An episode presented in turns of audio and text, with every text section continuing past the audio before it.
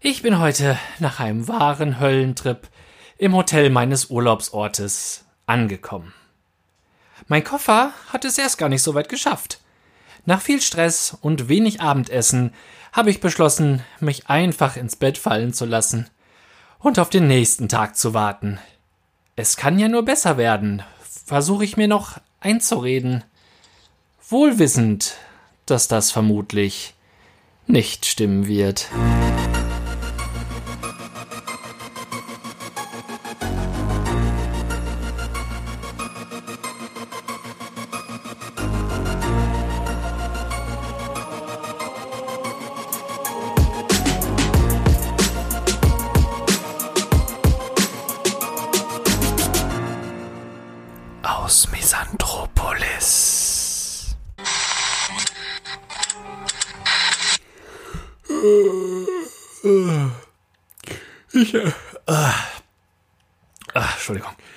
Ich erwache in einem Großteil der Kleidung, die ich bereits auf der Anreise trug.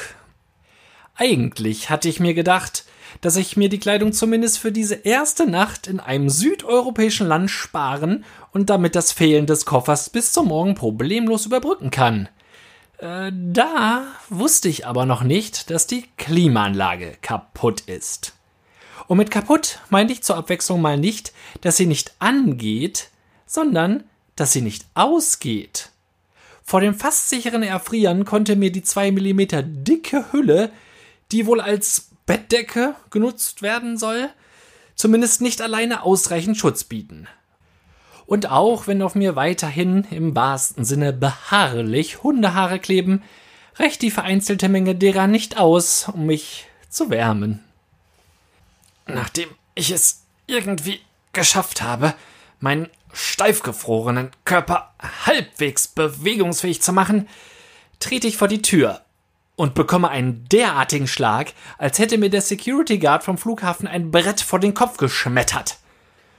Benommen aufgrund des Temperaturunterschieds von gefühlt 40 Grad Celsius taumel ich zurück und beschließe in der Mischzone zwischen der einströmenden Wärme und der ausströmenden Kälte auszuharren. Zumindest so lange, bis der wahrscheinlich so entstehende Nebel für Rauch eines Brandes gehalten wird. Dann breche ich auf zur Rezeption. Die gleiche Dame, der ich gestern Abend schon mein Problem geschildert habe, ist entweder immer noch oder schon wieder im Dienst. Das erspart mir auf der einen Seite zwar die Erläuterung des mir passierten Malheurs, gibt ihr auf der anderen Seite aber direkt die Möglichkeit, mir schon beim Einmarsch in die Halle erbarmungslos mit einem No jegliche Hoffnung direkt wieder zu nehmen. Ich mache auf der Schwelle kehrt und lenke meine Schritte Richtung Frühstücksbuffet. Auf den Magen ist mir die Gepäcksache jedenfalls noch nicht geschlagen.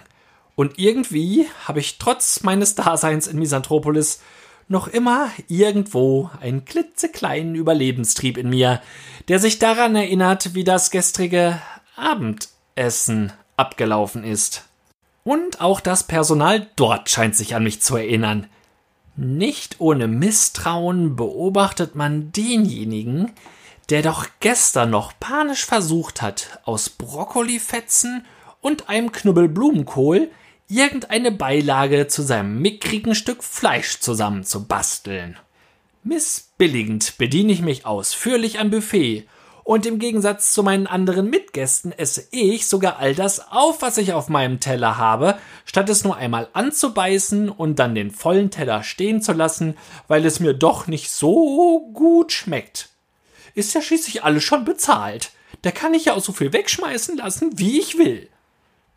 Für das erste gesättigt und bereit, mich nun auf den Weg zu machen, um mir eine neue Badehose und andere Kleidungsstücke zu besorgen, schreite ich aus dem Hotel als ich dazu an der Rezeption vorbeigehe, wird mir erneut ein No zugerufen. Dabei hatte ich doch gar nicht gefragt. Zu Fuß klappere ich die nahegelegenen Geschäfte ab. Es folgen nun einige spontane Beispiele von Dingen, die günstiger zu bekommen sind als Sonnencreme und Badehosen in Urlaubsorten. Ein Kleinwagen. Ein Spenderherz Ein Wohnzimmerkonzert von Guns N' Roses. Ein Flug nach Hause, um dort eine Ersatzbadehose zu holen und wieder zurückzufliegen. Aber es hilft ja nichts. Ich erwerbe also das am wenigsten bescheuert aussehende Badehosenmodell, dazu eine Flasche Sonnencreme, eine Sonnenbrille sowie ein schlichtes T-Shirt. Bei dem, was ich gerade bezahlt habe, müsste ich nun eigentlich mit einer Tüte herumlaufen, in der auf großen Lettern Gucci prangt. Was äh, ich stattdessen habe, ist etwas, das am äh, ehesten damit zu vergleichen ist, worin man im Supermarkt Obst einpacken soll. Ich schlender noch ein bisschen weiter und mit zunehmendem Sonnenbrand wechselt die Ansprache der alle 15 Meter weit auftauchenden Bootstourenverkäufer von Deutsch allmählich zu Englisch. Der achte Verkäufer, der das beste Angebot nur für dich hat, identifiziert mich noch als Deutscher.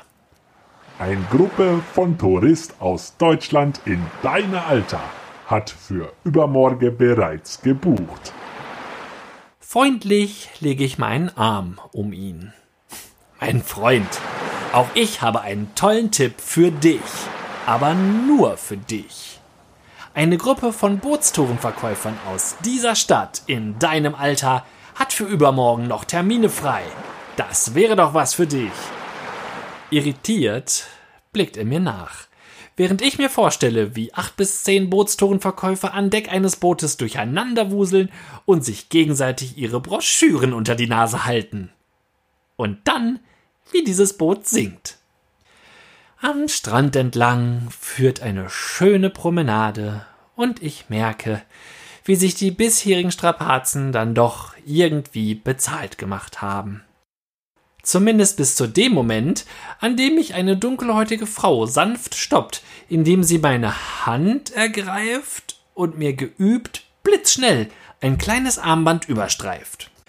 Ich betrachte das aus roten, gelben und grünen Wollfäden zusammengeflochtene äh, Schmuckstück, welches so festgezogen wurde, dass ich es nicht einfach so wieder abstreifen kann. That is an friendship bracelet. F Freundschaftsband. Ah, okay. Aber warum bekomme ich das jetzt? Es bringt Glück. Ah, so, so. Wenn dem so wäre, warum hab ich das dann jetzt am Arm? Can I have some money for it? Oh, jetzt verstehe ich deine Interpretation von Glück. Ich versuche, das Band abzunehmen, und mit einigem Aufwand gelingt es mir auch. Dann gehe ich ein paar Schritte weiter zu einem Mann an einem Prospektstand. Erfreut über mein scheinbares Interesse, streckt er mir die Hand entgegen. Mein Freund, haha, ich habe ein besonderes Angebot für dich. Wie wäre es mit... Nein, nein. Zuerst habe ich etwas für dich, mein Freund. Hier. Ich streife ihm das Wollband über seine ausgestreckte Hand. So, für dich, weil wir ja Freunde sind. Ach so, du schuldest dieser Dame hier irgendwas zwischen einem und äh, fünf Euro. Ich lasse die beiden verdutzt stehen und beschließe, lieber wieder zum Hotel zurückzukehren. Wir haben Ihren Koffer.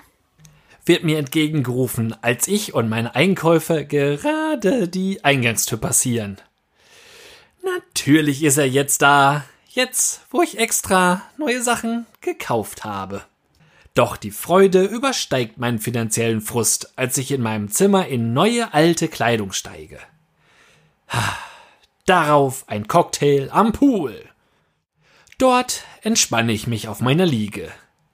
Den Cuba Libre habe ich mir vielleicht ein bisschen zu schnell hinuntergestürzt. Aber hey, ich bin im Urlaub und solange ich die Wörter in meinem Buch noch halbwegs erkenne. Mein Buch fliegt von einem Volleyball getroffen in hohem Bogen in den Pool. Ich lasse mir nichts anmerken. War eh langweilig. Von irgendwo hinter mir stürzt ein viel zu motivierter Animateur auf die Poolliegen zu. Blitzartig stelle ich mich schlafend. Durch den leichten Sonnenbrand ist die Rötung, die der Aufschlag des Balles an meiner Hand wohl hinterlassen hätte, nicht zu sehen. Ich fühle mich ausreichend gut getarnt. Hey, Dude, kannst du mir mal den Ball geben? Hä? Was? Wie? Äh, was? Worum geht's? Der Ball. Ball? Was für ein Ball? Der Ball hinter deinem Kopf, Dude. Ach, der Ball. Hier. Fuck. In meiner Panik hatte ich nicht gemerkt, dass ich den Ball versehentlich als Kissen missbraucht habe, nachdem ich mich nach hinten geworfen hatte, da mir dieser von meiner Hand abgeprallt und in den Nacken gefallen ist. Als ich seinem Blick zum Volleyballfeld folge, bricht dort gerade eine junge Frau zusammen. Den Bänderriss habe ich sogar bis hierhin gehört. Während der Animateur zu der schreienden Frau herüberrennt, rufe ich noch ein Nein, danke hinterher und mache mich auf den Weg zu meinem Zimmer. Umziehen für das Abendessen. Heute ist scheinbar ein besonderer Abend. Die Abendbrotzeit ist etwas verkürzt, dafür startet das Abendprogramm früher. Weshalb ich noch immer an meinem Tisch in der zweiten Reihe vor der Bühne sitze und den letzten Bissen zu mir nehme, als die Bühnenshow beginnt. Auf der Bühne agiert eine einzelne Person, die sich offensichtlich nicht entscheiden konnte, ob man nun ernsthafter Jongleur oder dummer August sein möchte. Ganz toll. Hätte ich mich mal lieber unauffällig an den Rand gesetzt, statt den Tisch möglichst nah am Buffet zu nehmen. Aber, aber vielleicht ist in der Masse untertauchen ja sogar noch die bessere Variante. Ist es nicht denn nachdem der lustige Artist vergeblich versucht hatte, einen Herrn aus der ersten Reihe zu überzeugen, zu ihm auf die Bühne zu kommen, fällt dessen zweite Wahl auf mich. Die Blicke des kompletten Hotels ruhen nun auf meinem erstarrten Gesicht. Jetzt hasse ich mich für den von mir noch eben selber produzierten Gedanken, wie kann man sich nur so affig anstellen und sich wie ein bockiges Kind weigern, mit auf die Bühne zu gehen? Einfach hochzugehen wäre doch wesentlich peinlicher als so ein Theater jetzt. Denn dieser Gedanke zwingt mich nun, mich zu erheben. Tosender Applaus brandet auf, so dass niemand hört, wie ich mit aufgesetzten Lächeln und winkend Ich hasse euch. Ich hasse euch alle hey, ich hasse auch dich und ja, dich hasse ich auch. Vor mich hinstammle. Auf der Bühne angekommen, beginne ich zu schwitzen. Nicht unbedingt vor Nervosität, hauptsächlich aufgrund der Beleuchtung. Von LEDs hat hier wohl noch niemand etwas gehört. Oder von einer vernünftigen Ausrichtung der Scheinwerfer. Der Vorteil allerdings ist, dass ich das Publikum nicht sehen muss. Weil ich es nicht sehen kann. Mir wird laut Programm unterstellt, der wohl größte Jongleur der Welt zu sein. Oh, nun ja, also ich, äh, ich jongliere des Öfteren mit verschiedenen Mordfantasien. Möchte ich geschmeichelt darauf fast erwidern, das ist aber wohl nicht das, worauf er hinaus will. Mir werden drei Bälle in die Hand gedrückt. Ich soll beginnen. Kurz warte ich noch ab, ob es nun von alleine weitergeht oder ob ich mich vorher wirklich erst blamieren muss. Doch bevor ich dann beginnen will, die Bälle versehentlich mit voller Wucht ins gackernde Publikum zu schmettern, geht es weiter im Skript. Man nimmt mir die Bälle wieder ab und überreicht mir stattdessen drei Säbel. Etwas stumpf, aber mit genug Schwung. Doch sogleich schreitet der Jongleur erneut ein. Dies sei ja natürlich immer noch viel zu leicht für mich. Mir wird ein kleines Fass vor die Füße gerollt, über welches man ein äh, Brett legt, so dass eine Art Wippe aus dem Gebilde entsteht. Da soll ich nun drauf. An deiner Stelle hätte ich mir die Waffen lieber abgenommen, schießt mir in der gleichen Sekunde durch den Kopf, in welcher ich auch schon auf die Wippe geschoben und von hinten im Gleichgewicht gehalten werde.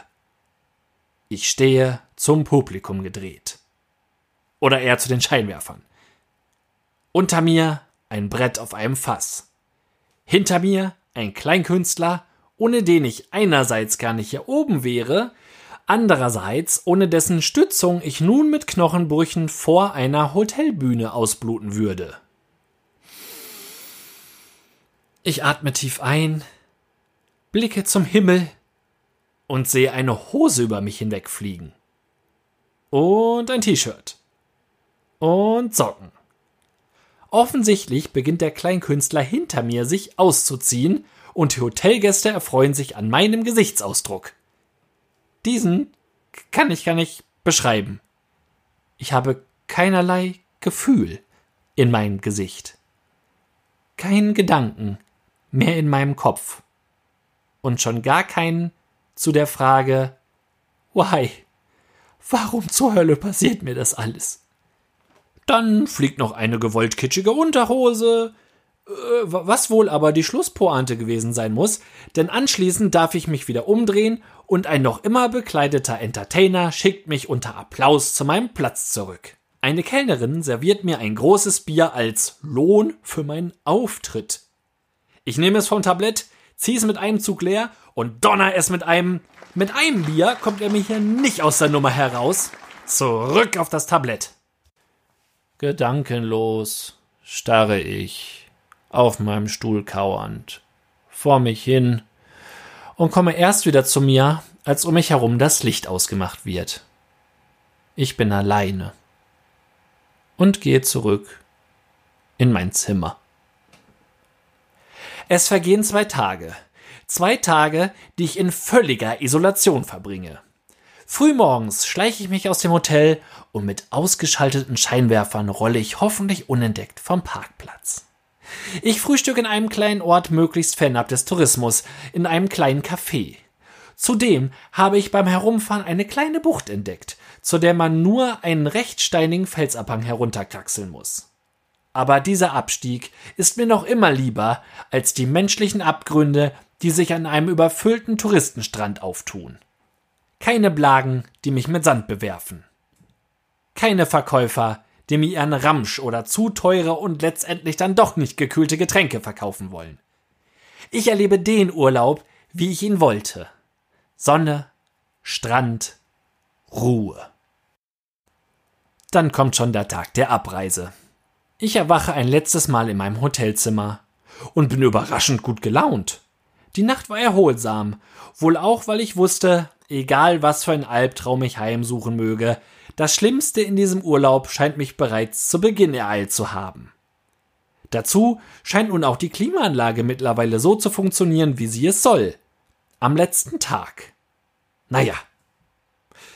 Aber, aber wie kommt das denn auf einmal? Egal, man muss ja auch mal Glück haben. Beschwingt werfe ich die Decke zur Seite. Ich bin motiviert. Die Sonne lächelt mir durchs Fenster ins Gesicht. Und auch der Mann, der auf einer Leiter in meinem Zimmer an der Klimaanlage schraubt, ist motiviert und lächelt mir ins Gesicht.